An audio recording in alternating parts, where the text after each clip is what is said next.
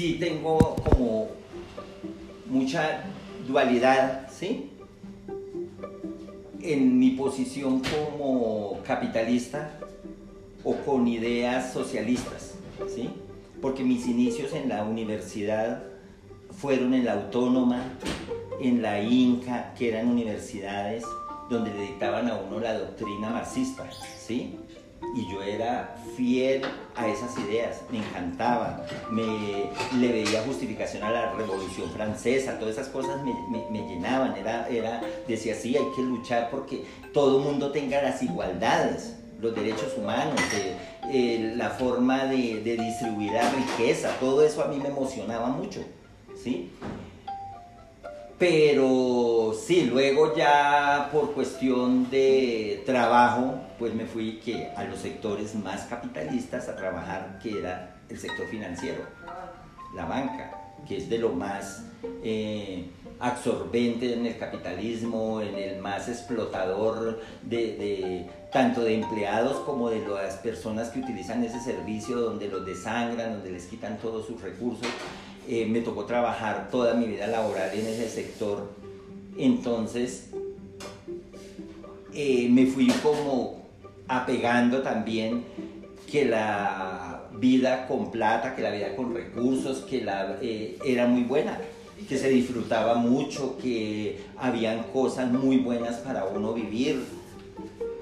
Y me fui como acomodando a eso y así pasaron los años que como decimos la vida es muy corta y no se da uno cuenta en qué momento pasaron las cosas que uno no tuvo tiempo de pensar, de discutir qué estoy haciendo con mi vida ni nada, porque lo absorbe una familia, la crianza de unos hijos, buscar una estabilidad económica, un trabajo, todo eso lo va absorbiendo y cuando usted se dio cuenta pasó la vida. Hoy, o desde hace un tiempo para acá muy corto, que ya he tenido más tiempo y que ya me he involucrado más en la parte política y que me he ido metiendo un poco en las redes, en la televisión y veo programas internacionales y escucho conferencias de personas, eh, analíticos políticos y todo eso, viene otra vez a mi mente esa situación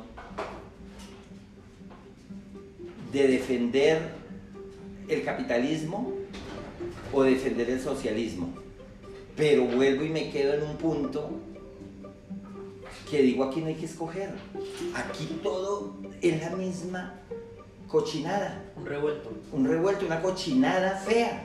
¿Por qué? Porque sí, el capitalismo arrasa, acaba.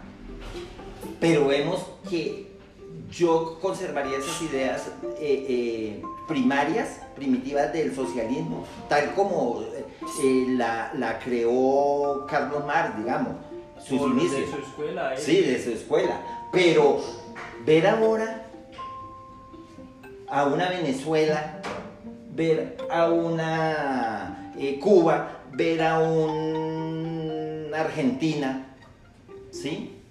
Que están más acabados que los países eh, eh, capitalistas, están más en la olla, Ver a, un, aquí en Colombia a un Petro Picho en Plata hablando de socialismo, ver a una Piedad Córdoba viviendo en España como una reina y hablando de socialismo, ver a un, a un Gustavo Bolívar hablando de la pobreza, de la eh, miseria que hay y ahorita en plena crisis, con los millones que tiene él, que recibe mensualmente de todas su- sus cosas, y hablando de esto, ¿sí?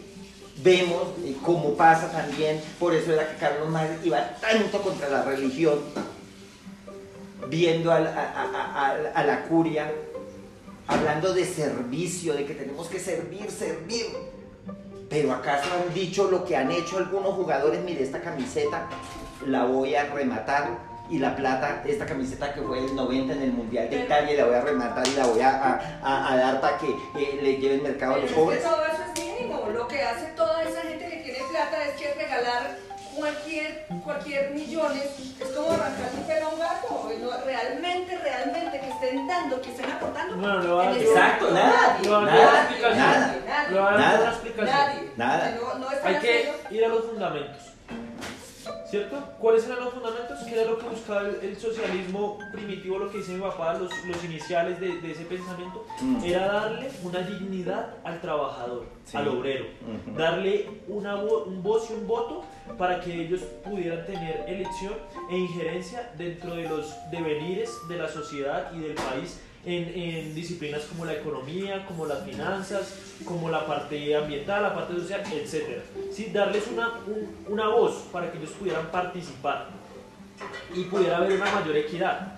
Pero esto, ¿y el capitalismo qué? Utilizar esas, esos medios de producción para seguir alimentando las arcas de quienes tienen ese- ese- esas empresas. Porque obviamente el que tiene las empresas es el que compite con el riesgo.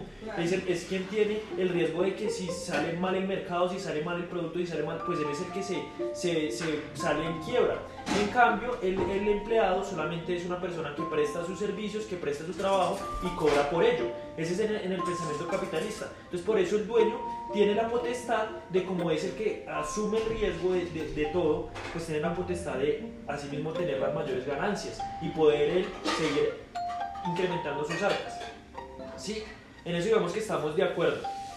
Entonces, aquí lo que han hecho en países como los que usted nombró es una parafernalia, porque han creado es un discurso populista que le, que le, que le genere le, le genere a la gente credibilidad, que le genere al pueblo, al- a la plebe credibilidad para que voten por ellos, pero en realidad nada de eso es fundamentado Eso es ni lo que- nada de eso es anclado. en Eso realidad es- lo que ellos están buscando es el mismo capitalismo disfrazado, ser ellos ricos, sus intereses, los de su entorno y seguir ellos dominando y teniendo un poder. Ahora, hacia lo que íbamos anteriormente de la discusión, que era en unos estereotipos, también en una discriminación, hay que conjugar aún más eso, porque es que el sistema lo que nos ha llevado es a, a- a- a que, a que esas personas, esos pobres, esa, esa exclusión, esa discriminación hacia, hacia no darle ni voz ni voto a esa gente porque es que ellos no son estudiados, porque es que ellos no saben, porque es que ellos sí sé cuántas, ¿sí? Entonces es preferible dejarlo, que se muera, que, que, que sigan su pobreza y no que tengan ni voz ni voto ni participen en nada de eso, porque eso nos genera es problemas. Por eso, Jacobo, pero lo- el tema... Sí, yo ¿qué es lo que, perdón, ¿qué es lo que están haciendo los futbolistas? Y la gente que está aportando ahorita, que al final no está aportando nada, si lo vamos a ver de fondo, así como lo estamos analizando. ¿Por qué? Miren lo que están hablando todos, que esto es una, una payasada también. El gobierno ha dicho que los bancos están sirviendo, que esto se va a la gente a mirar allá y realmente no están prestando ninguna ayuda, no están haciendo nada. Los futbolistas y todo eso, ellos no sino para, para renombre. Ay, aquí vimos, y, y las marcas, mil mercados, mil libras de arroz, un millón de libras de arroz, eso. Pero realmente solución a temas tan duros como los que hay pa- y, y más, mirando hacia un futuro, no, están es trabajando para continuar después de que pase todo esto Por eso con el mismo Yo poder creo que- papá, Yo, yo creo que ayer ustedes me escucharon cuando vino Diana, precisamente por eso. Y yo creo que antes de esa charla con Diana, yo lo había dicho aquí. Yo quisiera que este coronavirus ojalá se extendiera de verdad y que fuera igual o más grave. Que de verdad la gente no pudiera salir y que hubiera hambre. A ver qué vamos a hacer. A ver qué va. Yo creo que sería la única forma de que esto cambiara. Porque ¿qué es lo que pasa ahorita? Vea, no va a pasar coronavirus, ya reforma tributaria. Si ven los memes que están mandando, Eh, un poco un- una persona flaca, aburrida, desesperada, con los pelos parados y un poco de, de acreedores. Claro, El recibo de la luz, el recibo del agua, el dueño de, lo- de Ahora, la vivienda. eh, eh, yo le agrego otra entraron cosa. a sesionar y de Ah. una vez, mire, entraron a sesionar y que entraron a sesionar a clavarnos el puñal al, al, Exacto. al- al pueblo, al pueblo que es el que debería Ahora, de Pero si esto lo levantan ahorita, ahí vamos a seguir en la misma lucha, unos a tratar de sostenernos, otros a mirar de dónde arañan para seguir sosteniendo toda esta burocracia. Ahora yo le, yo, le, Ah, yo hago otra precisión y es la del video que yo le mostré una, eh, ya hace unos días, que era lo del permisivismo e intervencionismo. Porque todas estas también que se han inventado, que socialismo, que capitalismo, que derecha, que izquierda, que comunista, que eso, también son etiquetas para tratar de encasillar psicológicamente al sujeto en unas ideas y, y- y ponerlo a polarizar. Porque eso a- no hay, a no existe. Exacto, eso no No existe. existe, comunismo no existe. Supuestamente el único país así que eh, maneja el comunismo es eh, China. Y es una represión y la berraca ya con, con, con toda la gente, ¿sí? Por eso cuánto hace dos años que decían que los chinos se estaban matando, suicidando, porque... Porque eh, ponen a trabajar un poco para que mantenga otro poco. Exactamente, y van a mirar la corrupción, eh, cómo viven va. esos jaques eh, eh, rusos, esos jaques Árabes, chinos, árabes. y no los chinos. Los mismos chinos, entre los chinos hay una gente que, mejor dicho, más rica que los mismos norteamericanos. Mm. Tienen toda la plata de este mundo, los chinos. Y miren, el, el- el dueño de, de, de, de Uyusa, para no ir tan lejos, y es un país comunista. ¿Ah? Eh, mira Rusia cómo quedó. ¿Sí? Por eso Entonces no, es, no existe, eso no existe. Por eso le digo que eso son etiquetas. Sí, eso no es existe. un juego psicológico de palabras para que las personas se coman el cuento y peleen entre ellas. Ajá. Y crear, porque acuérdense que uno de los principios eh, del, del, de Maquiavelo del príncipe, del príncipe es confunde y reinarás. Sí. Y a eso juegan todos los gobiernos. A tener, como también dicen, que hablen bien o que hablen mal, pero que hablen Claro. para, tener, para tener yo el control. Para mantener entretenida a la gente. Para yo, exacto. Entonces, esos son juegos de palabras para mantener a las personas encasilladas en algo y ponerlas a pelear entre ellos. Mientras como- que ellos están haciendo lo que les da la gana. Y Yo- usted ve eso en todo. Mire los equipos de Yo, fútbol. José, los equipos de fútbol que son también. Pelea el de, el de rojo contra el de verde. Pelea el de este, porque como el ser humano es tan apasionado y cuando se le mete algo en la cabeza se le mete y se le mete y entonces se hace matar por eso. Yo, por eso le Entonces, digo, yo no yo Así es, he esa es la, tenido- la anatomía del ser humano. Claro que desde hace también unos años para acá también he revaluado eso. Es que yo creo que la edad también le da a uno para pensar tantas cosas después que en los tiempos, en los ratos libres, de decir, es que usted no hizo o no eh, logró esto porque no quiso, porque usted es capaz con todo. Usted, pero yo siempre me he cuestionado, todos nos tenemos, todos tenemos la misma oportunidad. Todos No, yo. ¿Venimos yo ahí a eso? Ahí sí difiero. ah, venimos a ahí eso. sí difiero de Luis Eduardo porque hay gente que realmente, y casos de personas que hoy están por el mundo contando su propia historia, que han nacido, mejor dicho, sin qué comer, sin, con una- hijos de padres drogadictos, en unas familias tenaces, y que han logrado llegar a Harvard, como la historia que vi, que vi eh, Sí. en esa película. Entonces yo creo que sí es la berraquera del ser humano. Es que es, una, es un compendio de todo. Yo- eh, sí, Pero yo que pienso lo que dice lo que dice la iglesia para eh, no justificar el aborto, ¿sí? La iglesia qué dice?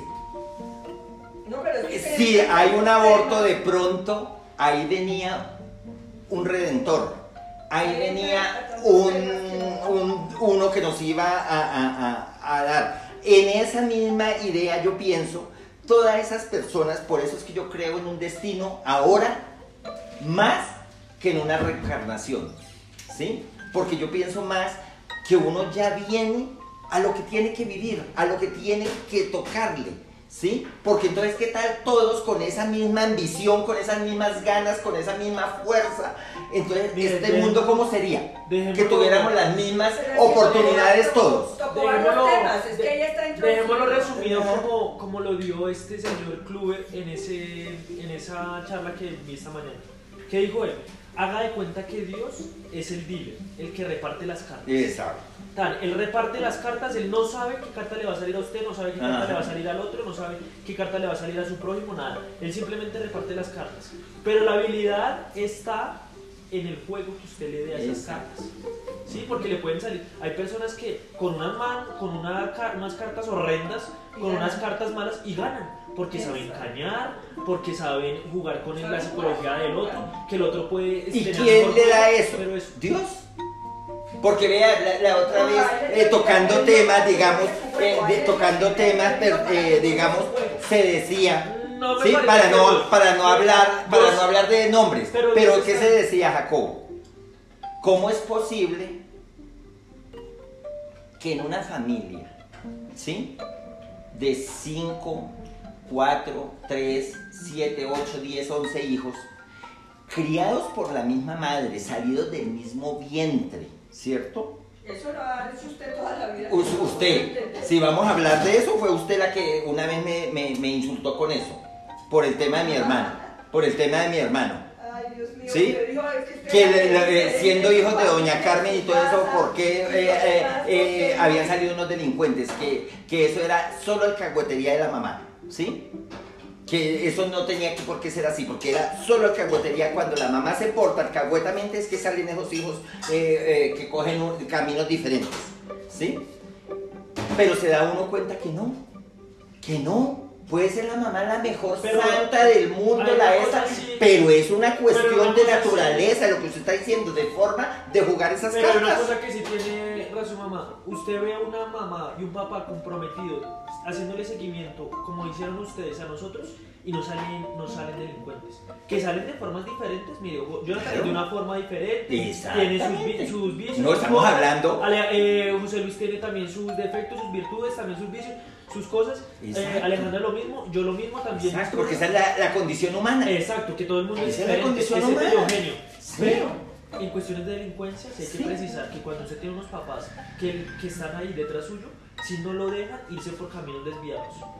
Yo no sé, eh, porque Entonces, igual que bueno, sí, su mamá, es- hemos es que visto son temas historias de gente con mucha plata, de gente Ahí en el club, como la. Exacto, que tienen esto, pero la ambición de los muchachos es terrible porque los papás los han tenido más o menos metidos dentro de uno, estudia esto. Pero no, a mí no me alcanza la plata que mi papá me da. Entonces viene otro y le dice, oiga, en sus fiestas ayúdeme a vender esto. Pero no y se el van. papá detrás porque la mamá está por ahí en el salón de belleza, También, papá en club, en la, donde la vecina, donde la No tienen al papá, que no tienen al papá que le revisa-. Ah, no bueno, tienen al papá bueno. que le revisa los bolsillos, que le revisa la billetera a ver usted en qué anda. No tiene el, papá que va hasta la universidad y va hasta el colegio y los, y los trae y va y...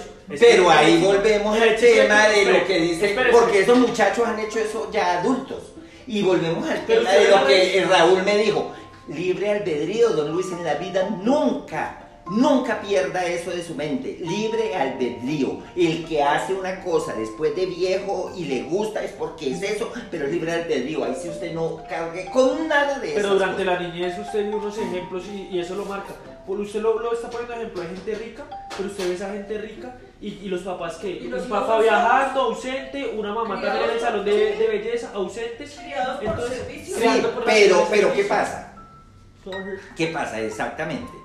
De todas maneras, volvemos a los temas. Ah, Son casos también excepcionales porque lo que pasó aquí en esta casa. ¿Sí? ¿Por qué? Porque su mamá nunca le gustó. Si su mamá hubiera sido otro tipo de persona que le hubiera gustado más el trabajo de empleada que su propio trabajo, quién sabe en qué hubiera terminado las cosas. Pero ella, antes antes, por eso yo me atrevo a decir, antes de ser madre, antes de cualquier cuestión de ser eh, madre, de haber pensado en casarse, de todas esas cosas, ella pensó más, entonces, párelo ya.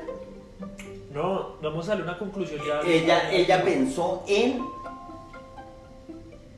que no le iba a servir a nadie, que ella iba a hacer su santa trabajo, su voluntad, eh, eh, de su esfuerzo iba a hacer sus cosas. Ella no se iba a vender porque a ella le chocaba los horarios, a ella le chocaba que otra persona la fuera a insultar, la fuera a regañar. Ella toda la vida fue Déjeme contestarle que yo todo esto Pero muy puntual, Madre, contestar, porque ya se nos va a acabar el tiempo. Mira, muy puntual. el- Ahí es donde llega el momento del libre albedrío y las decisiones de la vida. Ajá.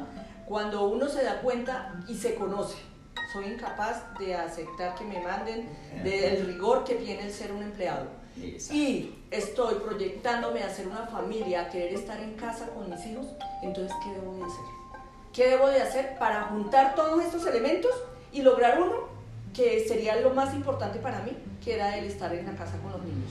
Entonces todo se copió, todo se, se hizo una sola, una so- se reunieron todos los elementos y saqué una conclusión y tomé un libre albedrío y Bueno, ahí yo- yo- pero para- desde antes de tener familia. para darle, desde mucho antes. ya, para darle una Exacto, síntesis mucho y antes. redondear el, el- el tema ya para finalizar este, esta intervención y este podcast, puede decirse que eh, evidentemente es difícil uno tocar tantos temas a la vez porque obviamente todos se refunden y todos van en, en pro de obviamente querer eh, dar su punto de vista, de querer mejorar, de querer tomar sus experiencias para que le sirvan a otras personas. Sin embargo, no hay unas verdades absolutas y todo es relativo según la experiencia que usted esté viviendo en su vida. Total. Ah, Muchas pues, gracias.